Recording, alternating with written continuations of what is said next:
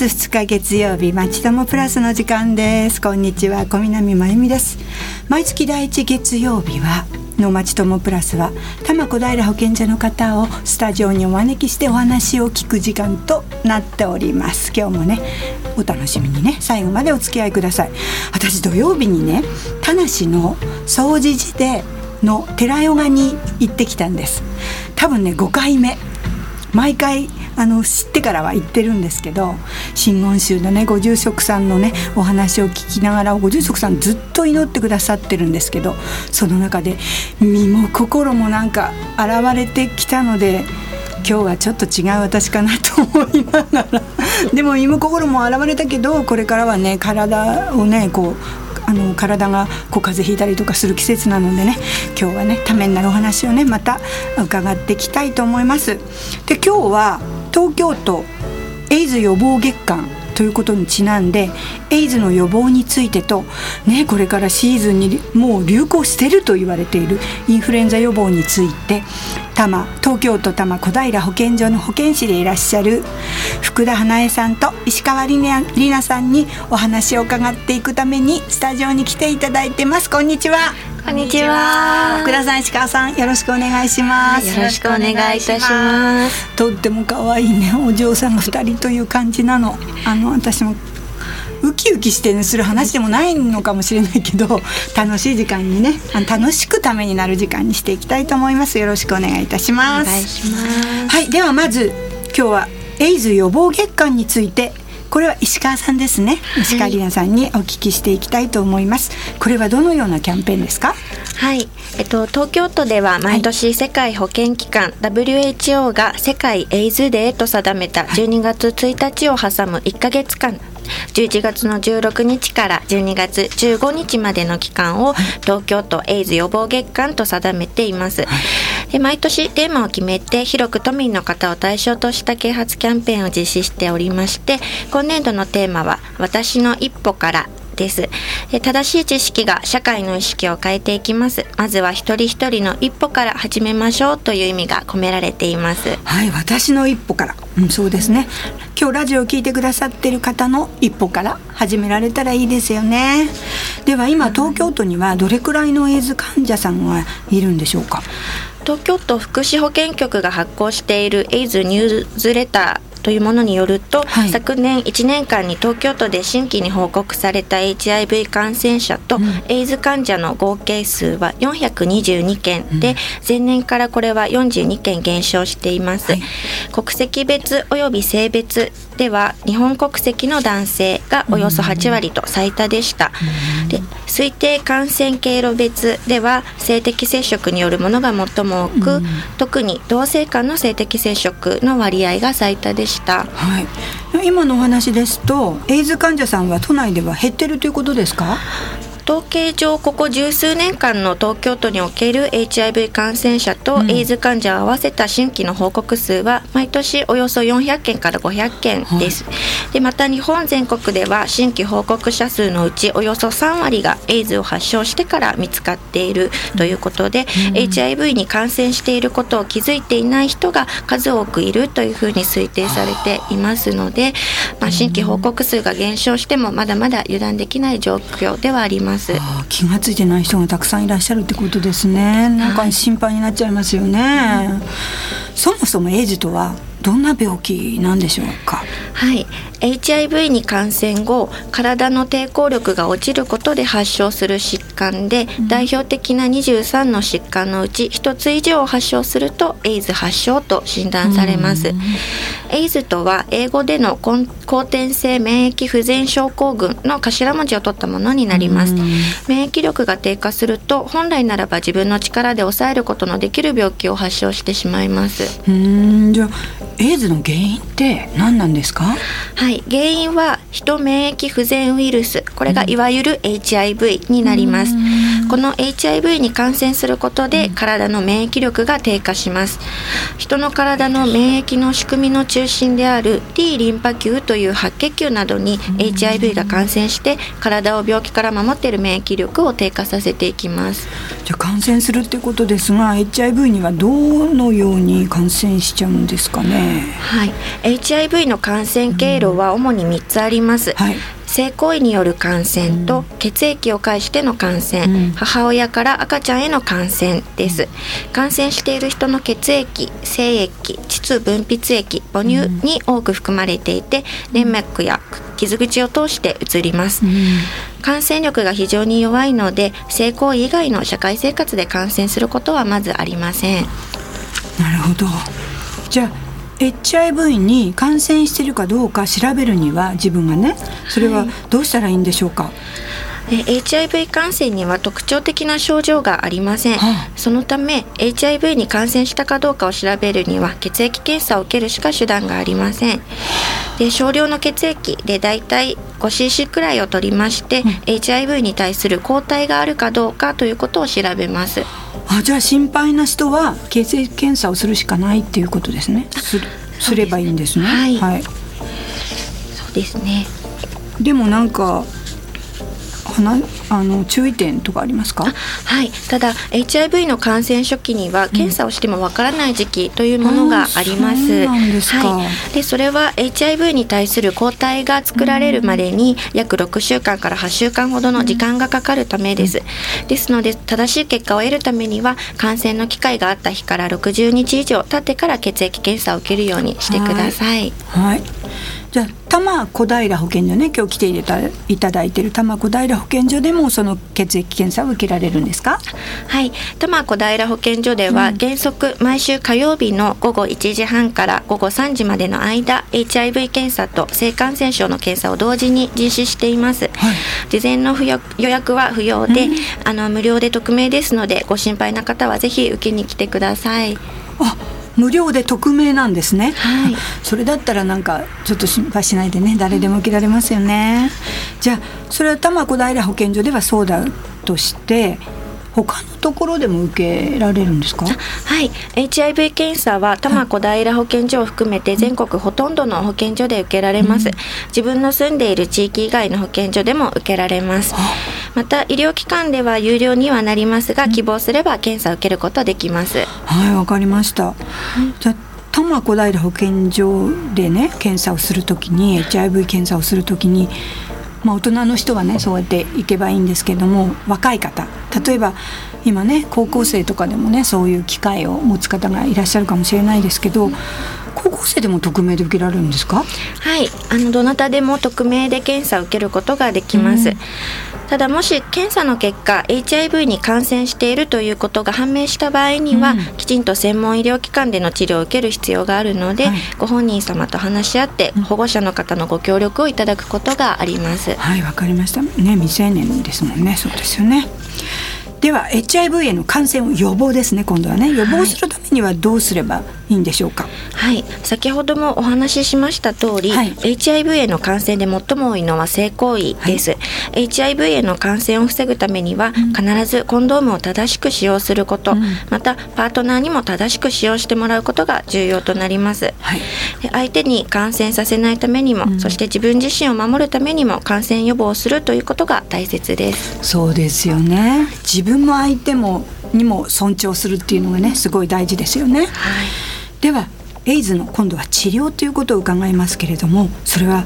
どれぐらい進歩しているんでしょうか？はい。エイズはもはやかつてのような死の病というのではなくなりました、うん、最近では1日1回1錠の服用で済むお薬が開発されています、うん、HIV に感染しても感染を早くに知って治療を早期に開始して継続することでエイズ発症を防いで感染していない人と同じくらい長く健康的な社会生活を送ることができるようになっていますあそれはいいことですよね、うんあのエイズっていう病気をしてからね20年30年経ってると思うんですけれども医学の進歩はすごい本当にびっくりしますよね。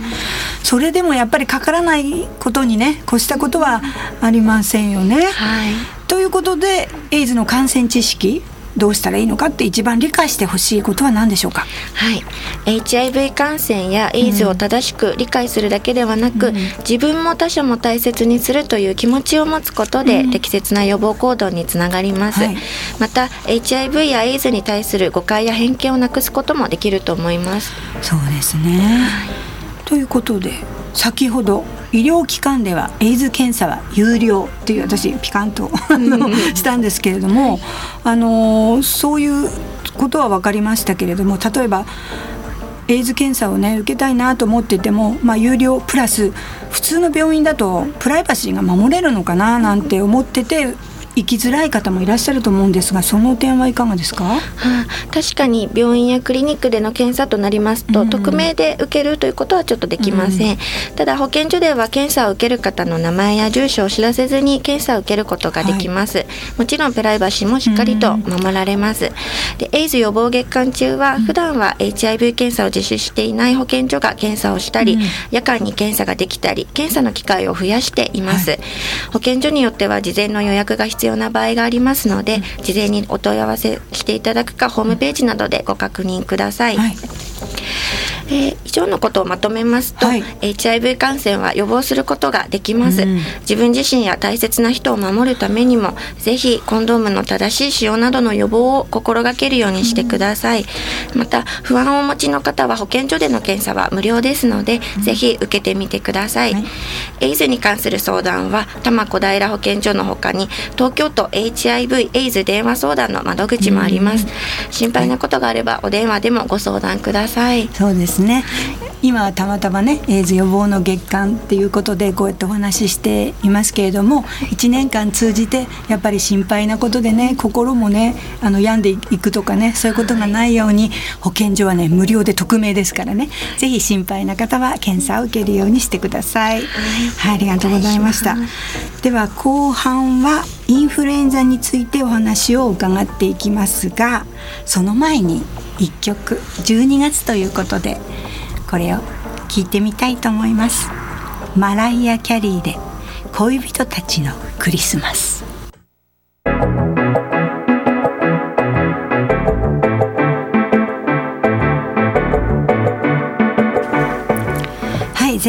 前半は石川さんにエイズ予防月間についてお話を伺いましたがここから後半はインフルエンザについて福田花江さんにお話を伺っていきたいと思います。よろしくお願いいたします。よろしくお願いします。インフルエンザ。で一般的な風邪がありますけれども違いは何でしょう？はい一般的な風邪は1年を通して見られるのに対して、うんはい、インフルエンザは季節性を示し、うん、日本では例年11月から12月頃に流行が始まり、うん、1月から3月頃に流行のピークを迎えます、はい。風邪の多くは発症後の経過が緩やかで、うん、発熱は軽度であることが多くくしゃみ喉の痛み鼻水鼻づまりの症状が主に見られます、はい、これに対してインフルエンザは38度以上の高熱を伴って急激に発症して、うん、寒気やあの全身倦怠感、はい、関節痛筋肉痛頭痛などの全身症状が強く現れます、うん、中には重い肺炎や脳炎などを合併して死亡する例も見られたりします。はい怖いですね。死亡例ということですが特に気をつけなければならない人はどんなどのような方たちですか？はいインフルエンザは、はい、お子様ではまれに急性脳症を、うん、またご高齢の方や免疫力の低下している方では、はい、肺炎を伴うなど重症になることがあります、はい、慢性の呼吸器疾患心疾患や糖尿病にかかっている方、うん、腎機能の悪い方、うん、ステロイド内服などで免疫力の低下した方も重症化のリスクが高くなります、はい、ご本人だけでなく周囲の方々を含めてインフルエンザに感染しないようにまた感染させないように配慮することが重要となります。あ移らないことがね大事ですけども移るっていうかどのように感染するんでしょう？はい。インフルエンザの感染経路は2つあります、うんはい、1つ目は飛沫感染です、うん、これは患者さんの咳やくしゃみで出るしぶきに含まれるインフルエンザウイルスを吸い込むことによるものです、はい、もう一つは接触感染といってインフルエンザウイルスが付着した手で鼻や口の粘膜を触ることでうつります。そのためインフルエンザウイルスは皮膚を通して感染はしません、インフルエンザウイルスは吸い込むことや触ることで入り口である粘膜を通り、粘膜で増殖して体の中で悪さをします。ああそうなんですね。皮膚でこう手と手がこう触れたからって言ってそれでうつるわけではないけれどもっていうことですよね、はい、では予防するためには何を気をつければいいんでしょうか？はい。インフルエンザに限らずすべての感染症予防は手洗いが基本となります、はい、石鹸をつけてよく手を洗ってください、はい、また十分な休養とバランスの取れた栄養摂取によって免疫力を高めておくことも大切です、はい、咳の症状がある方は、うん、マスクをしたり口をティッシュなどで覆うなど周りにしぶきが飛び散らないように気をつけてください、はい、そしてインフルエンザが流行する前に、インフルエンザワクチンを接種することをお勧めします。はいわかりました。今のお話の中でねあのー、マスクしたりとかってありましたけど最近よくね咳エチケットっていう言葉を聞くようになったと思うんですが具体的に言うとどういう意味でしょうか？はい。ウイルスを含んだしぶきは、うん、くしゃみや咳でだいたい1から3メートルほど飛び散ります。3メートルそのしぶきが他の人にかからないようにマスクをすること、しぶきが飛ばないように口や鼻をティッシュやハンカチなどで覆うことを咳エチケットと呼びます、はい、周りの方にもお知らせいただき、うん、ぜひ皆さんで感染拡大防止に努めてください。はい。努めましょう。ぜひぜひ努めましょうね。ではどのような症状が自分で出たらインフルエンザ感染を疑ったらいいですか？目安としては比較的急速に38度以上の発熱が出て咳や喉の痛み全身の倦怠感を伴う場合には、うん、インフルエンザに感染している可能性を考えてください、はい、発症から48時間以内に抗インフルエンザウイルス薬の服用を開始すれば、うん、発熱期間が短縮されるなどの効果が期待できると言われています、うん、インフルエンザかなと疑ったら早めに医療機関を受診しましょうはい。じゃあインフルエンザを治すにはやっぱりお薬を飲むっていうことが唯一無二ですか？いやあの安静にして睡眠を十分にとり、うん。はい、水分補給をすることがインフルエンザの治療の基本です。はあ、そうなんだ、はい、先ほどの話にもありましたが、うん、インフルエンザの治療には抗抗インフルエンザウイルス薬というものがありますので、うん、まあ、お薬は医師が必要と認める場合のみ処方されます。うん。もし処方されたらあの医師の指示に従って服用するようにしてください。はいわかりました。ではインフルエンザにかかってしまった場合ですね。いつから学校や職場に復帰していいですか？一般的に熱が下がってもしばらくはウイルスの感染力が残っているため、うん、他の人に感染させる可能性があります、はい、学校保健安全法ではインフルエンザ発症後5日を経過し、うん、かつ解熱した後2日を経過するまでが出席停止期間となっています、はい、職場復帰についての決まった法律はありませんが感染拡大防止の観点から自宅安静が推奨されます、うんそれぞれの職場の方針と医師の指示に従うようにしてください。職場もなんか決まり作ってほしい気もねちょっとしますよね。難しいですけどね「うつさないで」とかってね心の声がねちょっと言っちゃうこともあります。はい。ではあのインフルエンザ予防についてリスナーさんから質問が届いていますのでお答えください。1番目。その年によって流行する方が違うと思いますが毎年何型のワクチンを打つかというのはどういう基準基準で決めているのでしょうか？ということですが。はい国内のインフルエンザワクチンの製造株の選定は、うん、毎シーズン世界保健機関 WHO が推奨する株をもとに決められています。厚生労働省の審議会で毎年ワクチン製造株の検討が行われて、うん、その検討結果がワクチンメーカーに伝えられます、はい、期待される有効性とワクチンの供給可能量を踏まえた上で、うん、有益性が最大になるように決められているそうです。はいわかりました。じゃあ2番目の質問ですね。インフルエンザワクチンは3ヶ月間効果があると聞いたことがあります。3ヶ月経ったらまた接種した方が良いのでしょうか？ということですが。はい。まず一般的に小さいお子さんの場合は免疫機能が未熟なため2回接種する必要がありますが、はい、成人の方ではあの1回の接種で十分です、はい、ワクチンを接種してから約2週間かけて抗体が作られ、個人差はありますが抗体量は3から5ヶ月をかけて徐々に減っていくものと言われています、ただインフルエンザウイルスに暴露されてえー、免疫機能が働くと抗体量は維持されるため例えば10月にインフルエンザワクチンをあの接種されたとしても、うん。はい、今シーズンのインフルエンザ流行中はワクチン効果が持続するものものと考えられています。よかった。1回で痛いんだもん。痛いですよね結構ね。さて予防接種を受けるのはもちろんのこととして他にやっぱり家庭で予防することとか食べるとこれはいいよっていうものとかありますか？予防接種以外にご家庭でできるインフルエンザ対策としては、はい、主に4点挙げられます、うん、繰り返しにもなりますが、はい、こまめな手洗い、はい、休養と栄養と水分の補給、咳エチケット、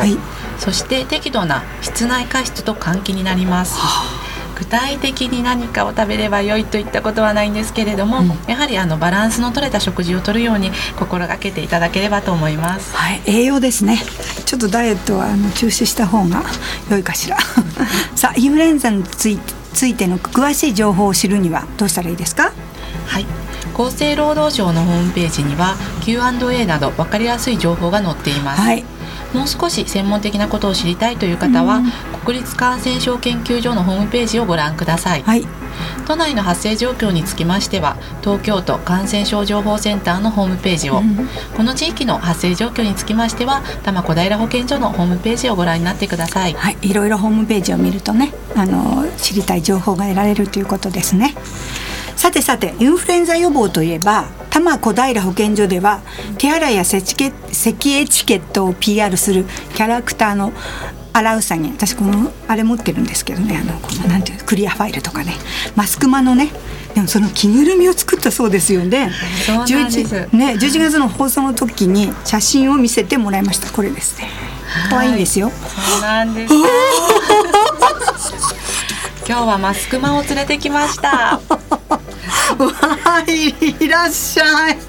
びっくり本当にマスクマがスタジオに来てくれました、はい、あびっくり大きいマスクマと一緒に来たのは企画調整担当の永瀬さんですよろしくお願いします。はい、直瀬さんよろしくお願いします。とっても可愛いですね。大きくて可愛い。このマスクマはどんな PR 活動をしているんですか？県域内で行われた秋の市民祭りで、はい、マスクマやアラウサギを印刷したマスクやウェットティッシュ子ども向けのシールなどの PR グッズを職員と一緒に配りました。はい。12月14日土曜日と15日日曜日に小平市中央公民館で開催されるみんなの健康展でもグッズを配布しますもしかしたらマスクマに会えるかもしれませんよ。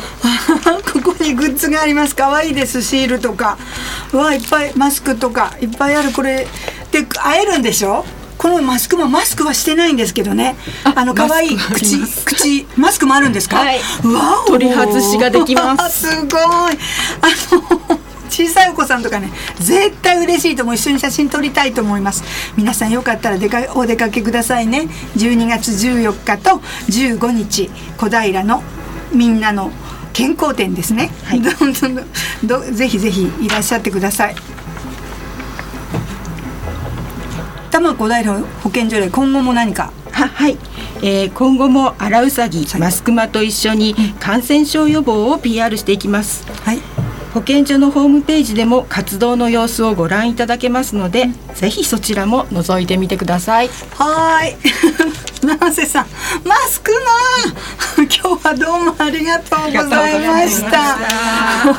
今日はたま笑って終わっちゃいけないね。多摩小平保健所の感染